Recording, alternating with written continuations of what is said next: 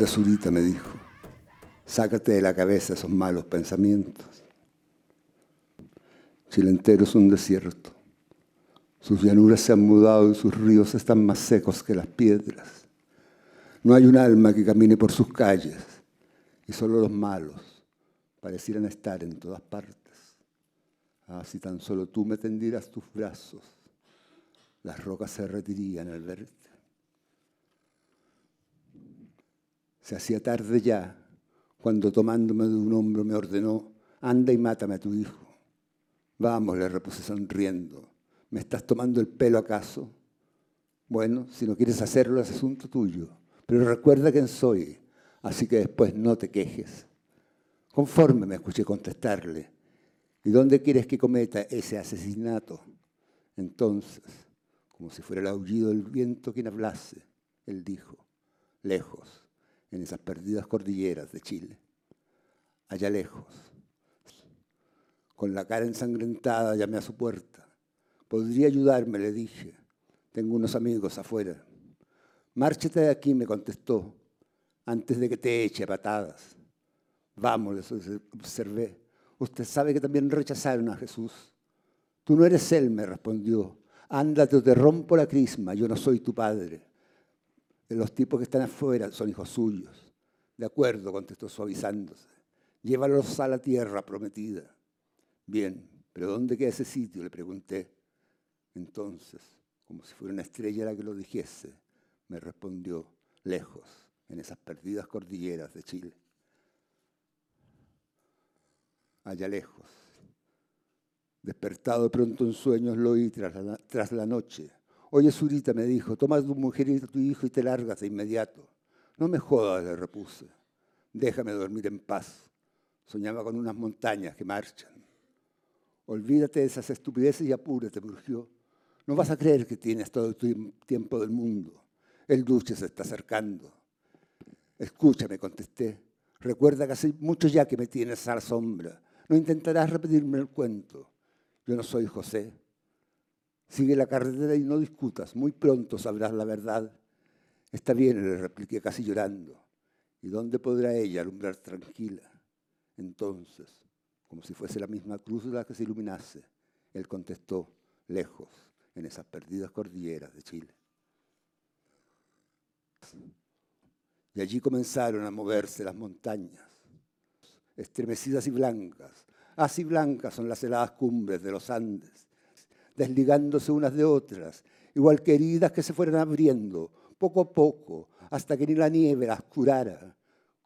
Y entonces, erguidas, como si un pensamiento las moviese, desde los mismos nevados, desde las mismas piedras, desde los mismos vacíos, comenzaron su marcha sin ley, las impresionantes cordilleras de Chile. Despejándose la nieve de los ojos, vi a Miguel Ángel, a duras penas tambaleándose sobre los andamios de los Andes. Olvida eso, le dije. Todos estos ya están condenados. No me interrumpa, me contestó, que también estamparé tu rostro en las invertidas cumbres del cielo. Hundidos, hambrientos, bañados en horribles nieves, los cielos invertidos de Chile.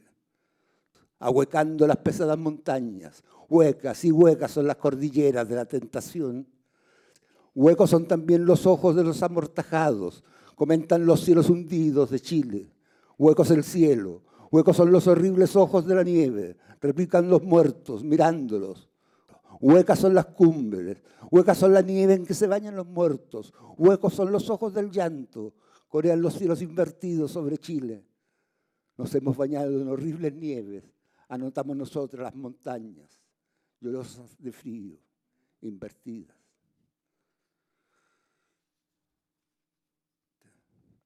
Sudamericanas. Miren entonces las cumbres andinas, desde el viento y el frío como ningunas, estrellando el cielo contra sus nevados, tocando los blancos horizontes y las llanuras, hasta que solo un sueño fueron los Andes desplegándose frente a Santiago, altos y enfermos, en la muerte bañando los enormes cielos sudamericanos. Por eso es tan dulce la muerte sobre la nieve, porque apenas una nevada es toda esta vida, tras los fríos horizontes de las montañas. Por eso se levantan sudamericanas ante el cielo y soñando, majestuosas de nieve, recortándose contra las alturas, poniéndose más allá del frío y del silencio, que se ve mirando la inmensidad blanca de los Andes. Al otro lado de la nieve en que se bañan los muertos, mucho más allá de donde nosotros mismos nos vemos cayendo, igual que una helada frente a estas llanuras. Cuando la nieve se levanta, y es el sueño, la cordillera sudamericana, donde la vida se va blanqueando en la muerte, hasta que solo un sueño queda de los perdidos horizontes estos nevados, cuando pasando como la muerte sobre la nieve, todas las cordilleras de los Andes se van a tender sudamericanas y frente al cielo, majestuosas, heladas, perdidas. Entonces yo solamente bajé la cara, me cubrí entero, nieve fui. Buenos días, buenas tardes o buenas noches. No sé, cuando estás oyendo este podcast, el número 47 del hilo que nos une en su tercera temporada, que nos ha dado la bienvenida con un pow de los nativos americanos y que nos presenta al poeta chileno Raúl Zurita, con el que espero que disfrutéis porque es puro Chile.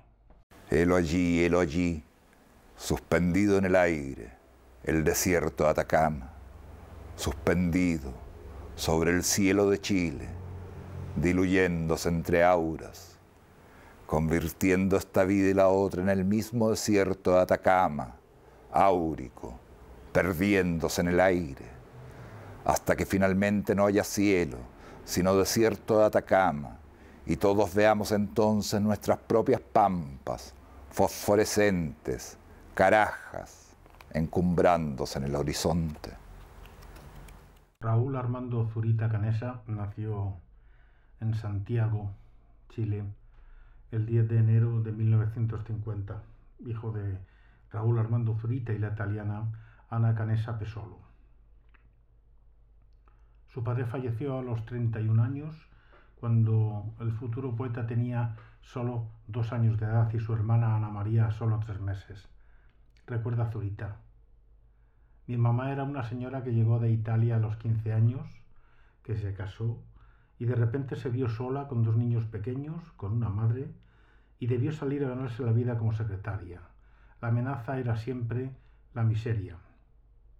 El de mi infancia fue un mundo de mucha pobreza, pero de una pobreza no proletaria. Se suponía que teníamos unas casas en Iquique, heredadas de un bisabuelo naviero que las habría comprado en los tiempos del salitre, pero cuando ellas llegaron, el salitre se había ido al diablo y no valía nada. Era una pobreza ilustrada y bien pobre. De pronto aparecía el italiano de la esquina cobrando lo que mi abuela había fiado en el almacén. Ella despreciaba Chile, lo encontraba miserable. Los otros italianos que habían llegado se hacían ricos mientras mi abuela los consideraba ordinarios. Mi papá murió a los 31 años, estudió ingeniería y muy luego enfermó de pleuresía.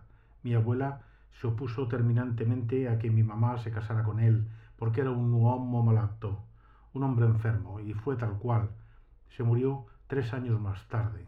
Zurita estudió en el Liceo Lastarria y posteriormente en la Universidad Técnica Federico Santa María de Valparaíso, donde estudió ingeniería civil en estructuras. Fue en esa época de estudiante que ingresó en el Partido Comunista en el que sigue militando. Reporte. Me reporto. Soy estudiante de Ingeniería Civil de la Universidad Técnica Federico Santa María, Valparaíso, Chile. Tengo 23 años y estoy en el último curso. Entré en marzo del 67 y han pasado desde entonces siete años. Estoy tendido en la parte trasera de un camión militar que salta con los baches del camino. Vamos boca abajo, en filas cruzadas, unos sobre otras, como son lotes de tabla que se amontonan en las barracas, y siento el peso de los que han quedado encima mío. En cada bache nuestros cuerpos saltan. Al amanecer había niebla, pero ya debe haberse despejado. El taco de mi zapato está clavado en la cara de uno de los que están abajo y el peso de los que tengo encima hace que se lo entierre aún más. Siento que grita, pero tal vez lo imagino. Es posible que sea alguien que conozca, pero también puede que no. Hace un año se instaló una constructora soviética que levanta edificios prefabricados y quizás trabajaba allí. Imagino sus dientes rotos, enterrados contra su boca, y pienso en el coágulo de sangre resbalando sobre el taco de mi zapato. En un momento sentí que giraba la cara como para intentar zafarse. Ya no. El, el camión vuelve a saltar y mientras caigo recuerdo el túnel que forman las rompientes un segundo antes de reventarse. Hay un desierto y me escucho rebotar en la arena. El viaje ha terminado.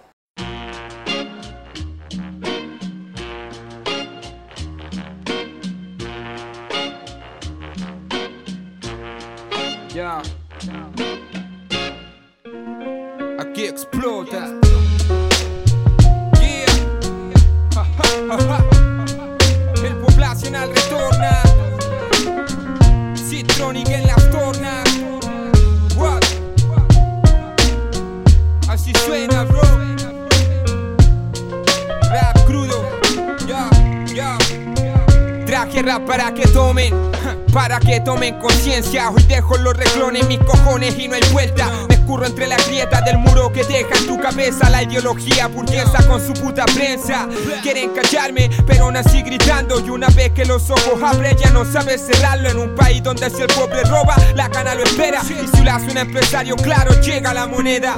Mi texto es político, de un contexto político, creado por decisiones políticas. Y significa que si mi rap político, no es porque crean políticos, es porque tengo mi propia opinión y visión crítica. Simple la conclusión del tema. Si no eres parte de la solución, te hace parte del problema. Hacer rap alucinar y denigrar a la mujer o para contar la realidad. y- yo soy quien prendió fuego a tu ego, así que atento escuchen. Pa' que el gobierno no culpe luego al pueblo mapuche. Soy quien subvierte el lenguaje, me que trefe en un paisaje de frases con más montaje que Gil Peter.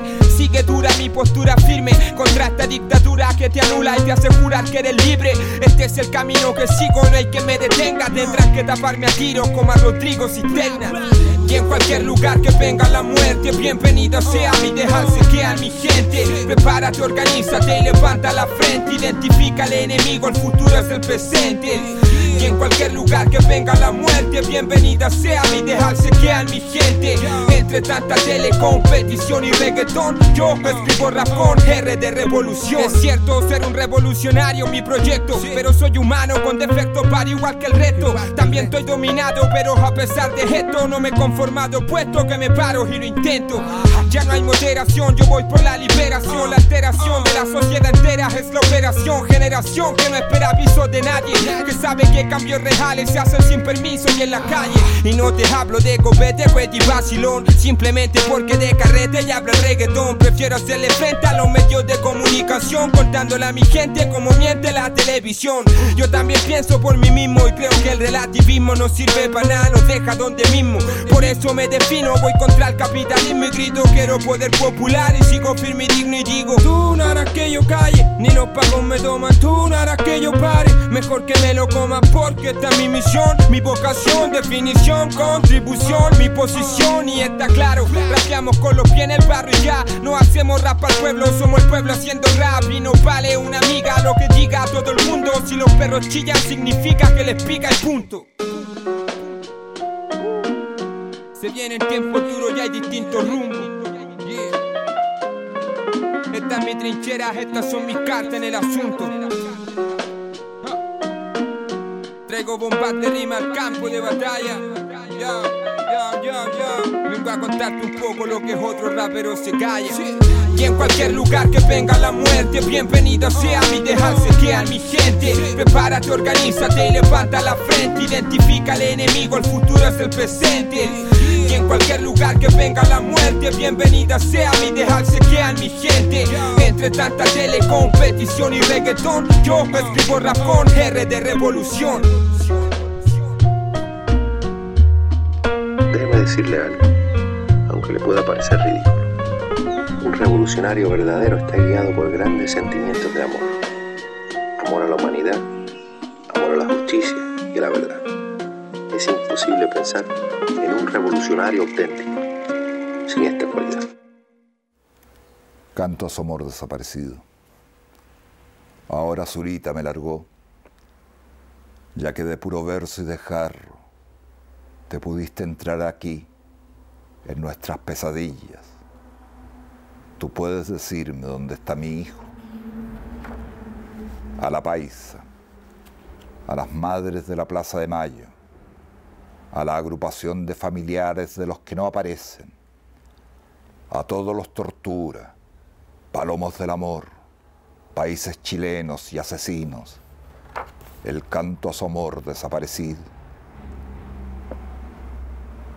Fue el tormento, los golpes, y en pedazos nos rompimos. Yo alcancé a oírte, pero la luz se iba. Te busqué entre los destrozados. Hablé contigo. Tus restos me miraron y yo te abracé. Todo acabó.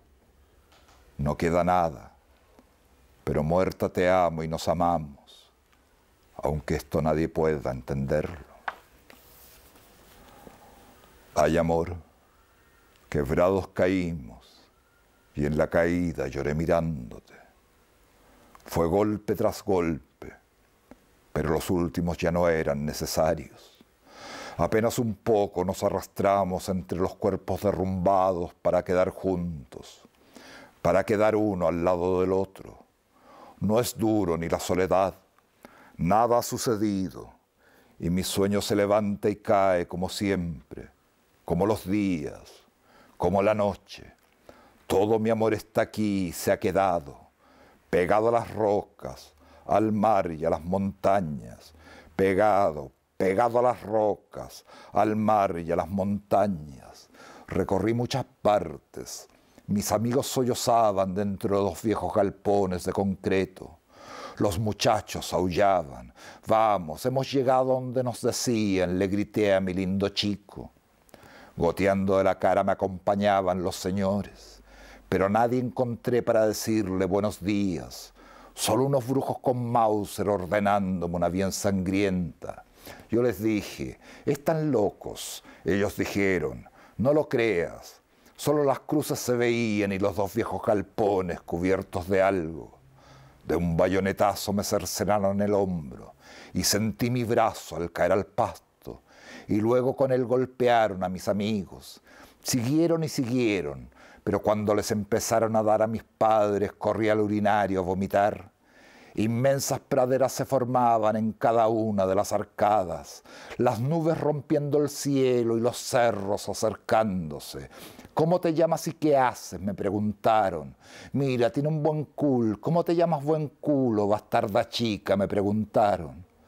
Pero mi amor ha quedado pegado en las rocas, el mar y las montañas. Pero mi amor, te digo, ha quedado adherido en las rocas, el mar y las montañas. Ellas no conocen los malditos galpones de concreto. Ellas son. Yo vengo con mis amigos sollozando. Yo vengo de muchos lugares. Yo vengo llorando. Fumo y pongo con los chicos. Es bueno para ver colores. Pero nos están cavando frente a las puertas. Pero todo será nuevo, te digo, sí, lindo chico. Claro, dijo el guardia, hay que arrancar el cáncer de raíz, o sí, o sí. El hombro cortado me sangraba y era olor raro la sangre. Dando vueltas se ven los dos enormes galpones, marcas de TNT, guardias y gruesas alambradas cubren sus vidrios rotos. Pero a nosotros nunca nos hallarán porque nuestro amor está pegado a las rocas, al mar y a las montañas, pegado, pegado a las rocas, al mar y a las montañas, pegado, pegado a las rocas, al mar y a las montañas. Murió mi chico, murió mi chica, desaparecieron todos, desiertos de amor. A las 6 de la mañana del 11 de septiembre de 1973, día en que se produjo el golpe de Estado encabezado por Augusto Pinochet, cuando se dirigía a desayunar a la universidad, una patrulla militar detuvo a Zurita. Su primer destino fue el estadio de Playa Ancha, Cuatro días después, y por los 21 que siguieron, estuvo preso en las bodegas del carguero Maipo, junto a 800 personas, en un espacio con capacidad para unas 50, en donde fue torturado. Una vez liberado, relata Zurita, mi mejor trabajo fue como vendedor de máquinas de contabilidad y demostró que no soy un buen vendedor. Sobreviví años robando libros caros de arquitectura o medicina para venderlos, hasta que fui descubierto. En 1979, cuando salió mi primer libro, Purgatorio, yo podía verlo en las vitrinas de todas las librerías de Santiago, pero no podía entrar a ninguna. El acuerdo para no mandarme preso me prohibía ingresar a cualquier librería y quedé fichado en todas. Las heladas montañas se derrumban sobre sí mismas y caen. Tal vez el mar las acoja. Hay tal vez un mar donde los cuerpos helados caen. Quizás ahorita eso sea el mar, un limbo donde los cuerpos caen. Habrán también margaritas, margaritas en el fondo del mar, en el fondo del mar de piedras. Tal vez las margaritas amen a las heladas montañas. Tal vez los condenados cuerpos las escuchen gemir en una tierra enemiga. Es cosa común que las margaritas giman escuchando caer a las cordilleras. Nos comenta Zurita sobre la poesía. Si uno supiese de dónde nacen los poemas, cuando uno es joven tiene la obsesión de la voz propia. Cuando ya es viejo se entera de que la voz propia es de todo menos voz propia ¿Quién es esa persona que ocupa tu cuerpo y te hace escribir de un modo distinto a lo que hablas? Los griegos tienen una respuesta, las musas. Nosotros nos reímos de eso, pero en el fondo no se superó esa respuesta. Creo que fundamentalmente es una compensación a tu vida, compensación a esa desmesurada carencia, al daño que tú hiciste y al que te hicieron. Los grandes poemas son objetos ambiguos que poseen una cierta crueldad. Un poema como el de Ungaretti, hoy es aún ayer y no quiero que sea también mañana, es tan perfecto que uno lo que hace es emocionarse, admirarlo. No puedes añadir nada. Uno no entra a la obra de arte, quedas fuera, te emociona. Entonces los poemas son unos artefactos llenos de sentido, de palabras, de emociones que no puedes explicar. La poesía huye del vicio de la interpretación. Solo puedes inferirte y emocionarte. El Pacífico se desprende de la línea de la costa y cae. Fue primero la cordillera y ahora es el mar que cae. Desde la costa hasta el horizonte cae. En una tierra enemiga es común que los cuerpos caigan, que el mar se desprenda de la costa y caiga, como las margaritas que gimen escuchando a las cordilleras hundirse, donde el amor donde tal vez el amor surita gime llorando, porque en una tierra enemiga es cosa común que el Pacífico se derrumbe boca abajo, como un torso roto sobre las piedras. Están la cordillera de los Andes y el Pacífico abrazados debajo de las piedras. Las margaritas crecen en la primavera. Tal vez la primavera crezca. Tal vez las montañas y el océano abrazados se levanten desde debajo de las piedras y sean las margaritas de la nueva primavera. Bruno, Susana, tal vez sus cuerpos se levanten desde debajo de las piedras. En una tierra enemiga es común que las margaritas sostengan la nieve que quedó de los caídos cuerpos de la primavera. Entonces guárdame en ti, en los torrentes más secretos que tus ríos levantan. Y cuando ya de nosotros solo quede algo como una orilla, tenme también en ti, guárdame en ti, en la interrogación de las aguas que se marchan, y luego, cuando las grandes aves se derrumben y las nubes nos indiquen que se nos fue la vida entre los dedos, tenme todavía en ti, guárdame en ti, en la brisna de aire que aún ocupe tu, voz, dura y remota, como los cauces glaciares en que la primavera desciende.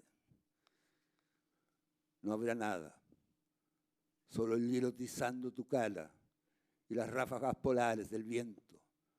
Más allá está el sur imaginario, un país que una vez tuvo nombre, un mar, unas cumbres. Quien te habla también tuvo un nombre, te lo recuerda. Afuera el océano se ha congelado y el Maipo y el Lebu cargueros de la Compañía Sudamericana de Vapores, están sepultados bajo los témpanos. El remolcador existió una vez. El puerto Valparaíso también yace bajo los hielos. Imágenes de hace miles de años al alba. Todo continúa allí. Atrás otros barcos. El buque Escuela Esmeralda. Para siempre otros barcos. Para siempre otro océano. Para siempre otras olas. Para siempre otro Pacífico. No habrá nada, nada fuera del escarchado mar y de los témpanos. Al frente, sepultada bajo los glaciares, la costa de Chile se alcanza a transparentar y las luces del puerto de Valparaíso siguen encendidas bajo el casco de hielo, como si el amanecer también se hubiera congelado. Tú estarás todavía allí o nada. La costa helada del mar deja entrever abajo el paisaje de un molo, y más abajo las maquinarias de la estiva, las grúas, el malecón, los barcos usados como jaulas de hombres. Tú estarás aún allí, Félix Fitzgerald, lector de Joyce, comunista, una vida sencilla en resumen. Luego las patadas, el baño, la muerte, los cerros escarchados de las olas. No habrá nada, no habrá nada, ningún sueño en el sueño ni en la muerte. Solo tu amor arrojándose por la borda, como si las olas de un océano desconocido te llamaran. No habrá un muro, solo el duro borde del hielo y un Dios sin perdón sepultado entre los témpanos.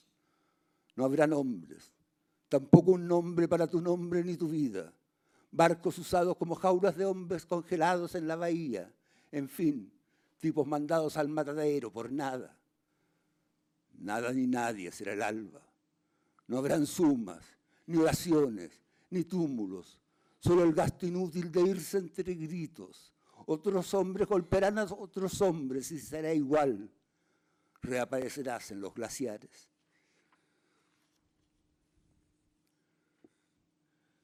Mi amor está triste porque me morí. Dice que nunca más las flores abrirán ni mi sonrisa verá más. Él también dice que volverán a crecer los grandes ríos sobre la tierra y que ya jamás se volterán. Repite que quiere irse conmigo. No las espinas que se clavan no le duelen, ni el agua hirviendo que se arroja. Él suelta que mismo que los animales el pariente muere, sin palabras, dejando negro el noche y el día también. Mi hermana le contesta que solo el lloro es lluvia y que ella ni nadie parará de llover, ni pájaros ni arrumacos oirá más. El amor mío cuenta que para el norte, de donde se vienen las aguas, los ojos se comen de puro azules. De amor dice, los muchachos y las muchachas se miran los ojos azules. Y yo nomás del color lodo veo sus ojitos, su arrugo de párpados, sus ojitos. Así en gemidos él me pegaba la boca como canturreando. Y el gemido se le iba subiendo desde mi cara más alto. Sí, padrecito, abriéndosele como por la larga noche que se venía. O sí, queridos ríos, queridos árboles, queridas montañas, queridos vientos, queridos cielos, querida gente, queridos ríos. Bueno, pues esto ha sido todo. Espero que os haya gustado Raúl Zurita y espero que os haya gustado esta tercera temporada. Van a ser más cortos los podcasts un poquito más ligeros. Creo que quizá en algún caso era demasiado tiempo.